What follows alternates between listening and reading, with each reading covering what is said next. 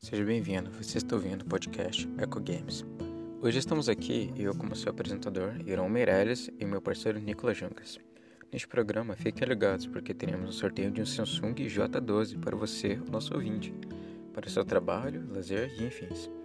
Além disso, hoje falaremos de jogos indie, o que é, como fazer, os prós e contras dos jogos e se fazem bem ou não para a nossa saúde. Primeiramente, jogos indie são jogos eletrônicos independentes, comumente referidos como indie games ou jogos indie.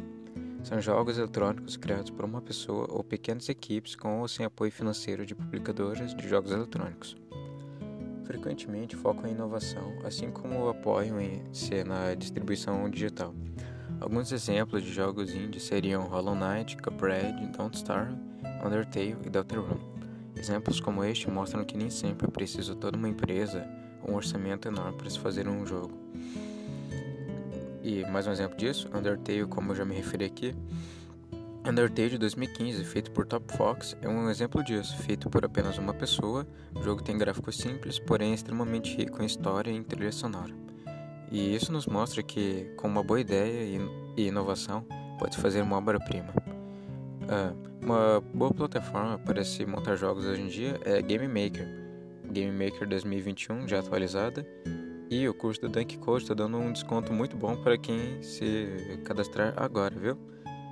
Mas agora vamos para um breve intervalo, mas fiquem ligados, ainda hoje teremos aquele sorteio daquele Samsung J2. Voltamos já.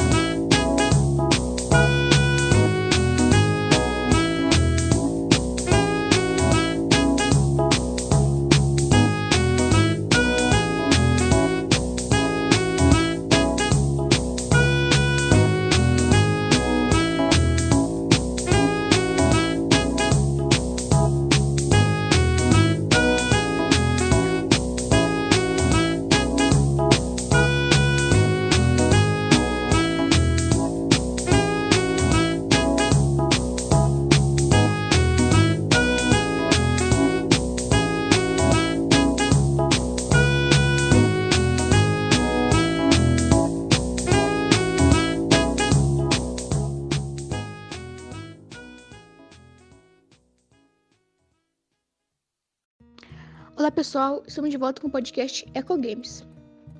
Agora a hora certa é 18h24. Hoje é dia 1 de abril. Isso mesmo, 1 de abril. Dia da mentira, mas fique tranquilo, porque conosco não tem fake news. E agora vamos para algumas piadas e charadas.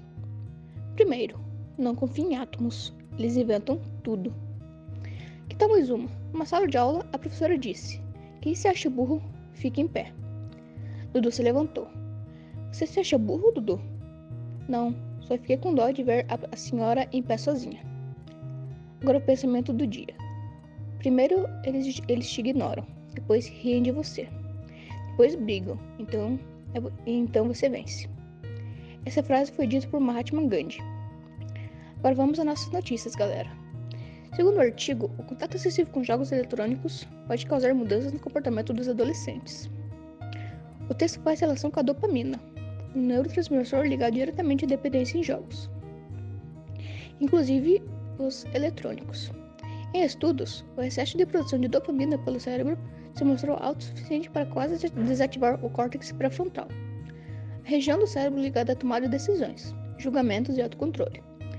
Isso faz com que os jogadores percam um pouco de noção de tempo, deixando de, deixando de lado outras tarefas como estudos ou trabalho. Mas calma, Videogames também não são, não são de todo mal. Na verdade, eles têm sim vários pontos positivos, e aqui estão alguns deles. Primeiro, melhor pensamento e raciocínio. Com os diversos desafios que os jogos proporcionam, o pensamento lógico e o raciocínio são estimulados e se desenvolvem mais rapidamente. Segundo, resolução de problemas.